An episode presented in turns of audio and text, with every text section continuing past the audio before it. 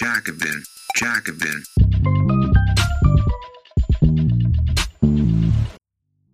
Bevor die neue Episode startet, vielen Dank für die vielen Spenden, die wir in den letzten Tagen von euch bekommen haben.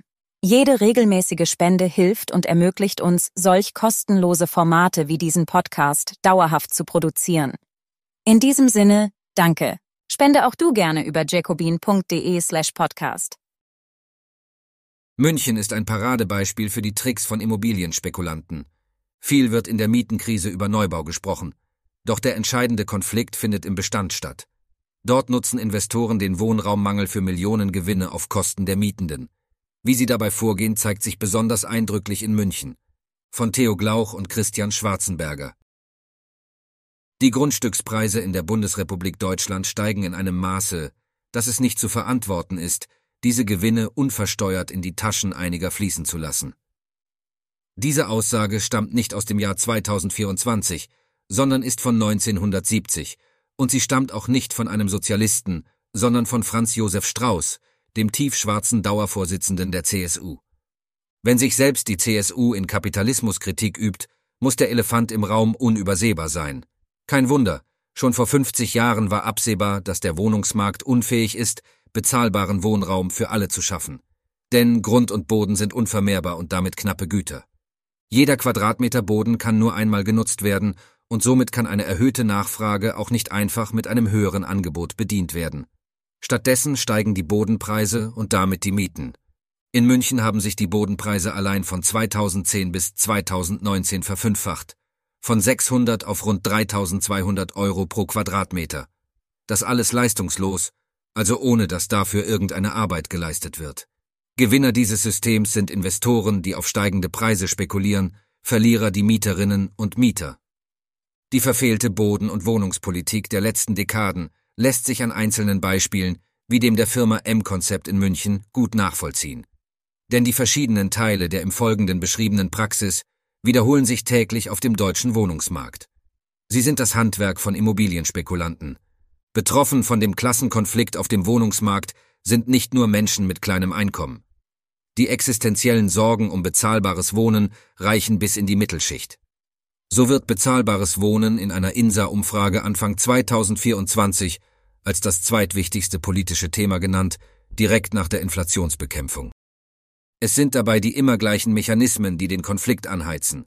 Luxussanierung, entgrenzte Mieterhöhungen, spekulative Leerstände, steigende Bodenpreise und zahlreiche Möglichkeiten für Eigentümer von Wohnraum, mit Steuertricks Millionen Gewinne einzustreichen.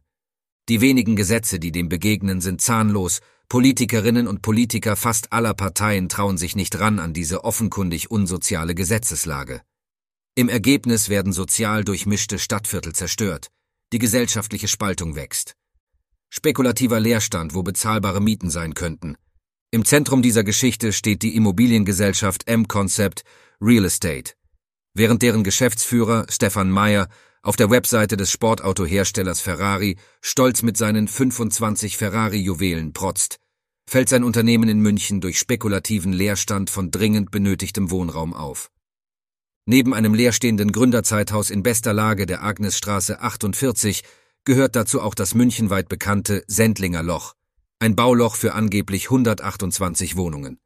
Trotz Baugenehmigung wird dort seit Jahren nicht gebaut. Es scheint zurzeit keine Abnehmer für die geplanten Luxusbauten zu geben.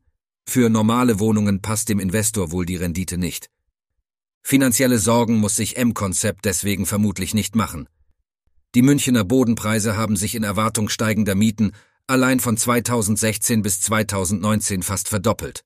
Für Meyer bedeutet das Gewinne auf Kosten der Allgemeinheit, die für die steigenden Mietpreise bezahlen muss. Zusätzlich verbucht das Unternehmen wie viele Münchner Investoren seine Gewinne in der Steueroase Grünwald. Dort, wenige Kilometer vor den Toren Münchens, zahlt man weniger als die Hälfte der Münchner Gewerbesteuer, der Hebesatz liegt bei 230 statt 490 Prozent. Kein Wunder, dass man in Grünwald nicht wenige Bürogebäude mit mehr Klingelschildern als Quadratmetern Bodenfläche findet. Der Fiskus schaut hilflos zu oder verschließt die Augen. Auch die Bundesregierung zeigt keinen Willen, das Steuerrecht so zu ändern, dass die Gewerbesteuer auch zweifelsfrei dort anfällt, wo die Gewinne gemacht werden. Im konkreten Fall der jetzt leerstehenden Agnesstraße 48 begann der Wahnsinn 2016, als das Haus mit 15 Mietparteien in die Hände einer Firma namens Agnes 48 UG gelangte. Es folgten Ankündigungen von Modernisierungen mit damals noch möglichen Mieterhöhungen von bis zu 300 Prozent. Andrea Nahles, zu dieser Zeit SPD-Fraktionschefin, zitiert den Fall sogar im Bundestag.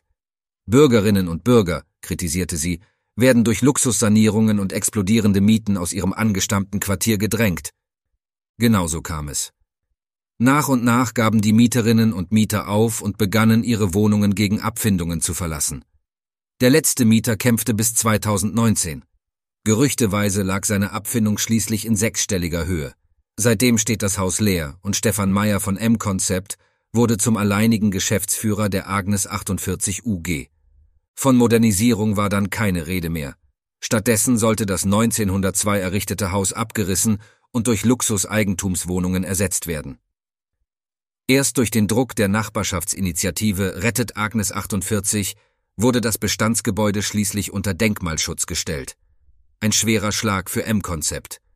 Seitdem verrottet das Gebäude und die Agnes 48 UG freut sich über die weiter steigenden Bodenpreise. Was folgte, ist ein Paradebeispiel für das ungleiche Machtverhältnis zwischen Kommunen und Investoren. Während die Stadt München ein Instandsetzungsverfahren gegen den Investor noch ablehnte, bot sich im September 2021, kurz vor der Bundestagswahl, die Möglichkeit, das Gebäude selbst zu erwerben und wieder nutzbar zu machen. Ausgangspunkt war ein auf Druck der Linken neu beschlossenes Erhaltungssatzungsgebiet, das der Stadt bei Hausverkäufen ein Vorkaufsrecht einräumt. Auf dessen Ausübung spekulierte offenbar M-Concept, als es das Haus an einen Starnberger Investor zu einem Preis von 35 Millionen Euro weiterverkaufte. Das lag weit über dem geschätzten Marktwert von 22,5 Millionen Euro und dem Kaufpreis des Jahres 2016, der bei rund 10 Millionen gelegen haben soll. Im Münchner Stadtrat sprach man von einem fingierten Kauf. Trotzdem wurde beschlossen, das Haus mittels Vorkaufsrecht zu kaufen, allerdings mit einer Kaufpreislimitierung auf den geschätzten Marktwert. Dazu kam es aber nicht. M-Konzept beschloss, den Kauf rückabzuwickeln und das Vorkaufsrecht lief ins Leere. Die Stadt blieb auf den Notarkosten sitzen. Wenige Monate später erklärte das Leipziger Bundesverwaltungsgericht die kommunalen Vorkaufsrechte grundsätzlich für rechtswidrig. Versprechungen der Bundesregierung, ein rechtssicheres Vorkaufsrecht wiederherzustellen, bleiben bis heute unerfüllt. Damit entfällt für die Kommunen ein wichtiges Instrument zur Sicherung von bezahlbarem Wohnraum. Heute verfällt das Haus in der Agnesstraße 48. Die Stadt schaut dem Leerstand kampflos zu. Das Dramatische. Dieser Leerstand ist kein Einzelfall. Laut Mikrozensus des Statistischen Bundesamtes stehen allein in München rund 47.000 Wohnungen leer, ein Großteil davon dauerhaft. Das entspricht Wohnraum für knapp 100.000 Menschen, in einer Stadt, in der Wohnraum von vielen verzweifelt gesucht wird. In einer Plakataktion hat die Münchner Linke im August 2023 auf 50 komplett leerstehende Mehrfamilienhäuser in besten Lagen hingewiesen. Dafür gab es viel Öffentlichkeit aber Reaktionen seitens der Münchner Politik blieben aus. Eines ist klar, der liberalisierte Wohnungsmarkt ist die Ursache der Mietenkrise, nicht deren Lösung. Es ist ein beständiger Mythos, dass sich das Problem allein durch Angebotserweiterung, also Wohnungsneubau, lösen ließe. Die Realität ist, Neubauwohnungen sind selten bezahlbar und entstehen in der Regel nicht in den Vierteln, in denen sie benötigt werden, sondern an den Stadträndern. Damit stellen sie für viele Bestandsmieter kaum eine reale Alternative dar. Die preisdämpfende Wirkung auf die Mieten bleibt gering. Der entscheidende Schlüssel für eine nachhaltige und soziale Wohnungspolitik liegt woanders, in der Regulierung und sozial gerechten Nutzung des Bodens und des Wohnungsbestandes. Das heißt, Stopp von leistungslosen Gewinnen für einige Glücksritter und Rückbesinnung auf das Wohl der Allgemeinheit statt Profitorientierung. Was hilft wirklich gegen teure Mieten? Auf politischer Ebene gibt es vier Hebel, um den Spekulanten das Handwerk zu legen. Erstens die Regulierung der Bodenpreise, der größte und wichtigste Hebel. Dazu gehört die Abschöpfung von Bodenpreiszuwächsen, um die Preisexplosion zu stoppen und Bodenspekulation unrentabel zu machen. Für den sozialen Wohnungsbau braucht es außerdem einen Bodenpreisdeckel. Denn nur auf bezahlbarem Boden kann bezahlbarer Wohnraum entstehen.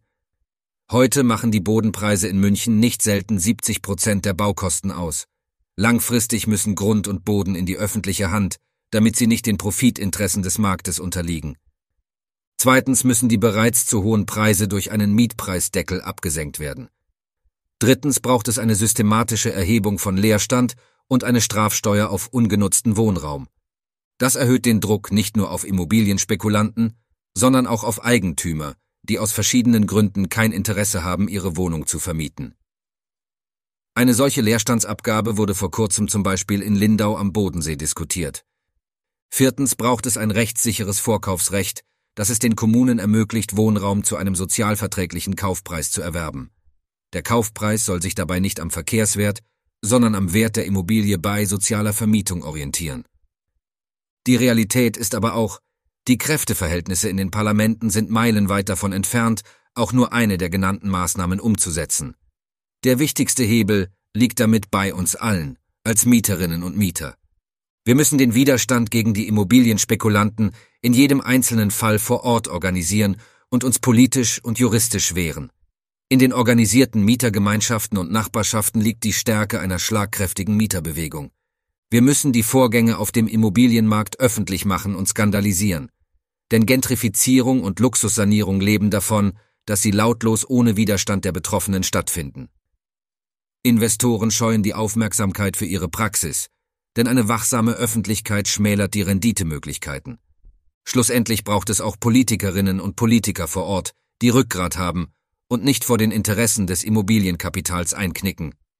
Die KPÖ macht in Graz und Salzburg vor, wie man mit einer klaren Fokussierung auf die Interessen der Mieterinnen und Mieter breite Unterstützung aus der Bevölkerung bekommt und auch bei Wahlen erfolgreich sein kann.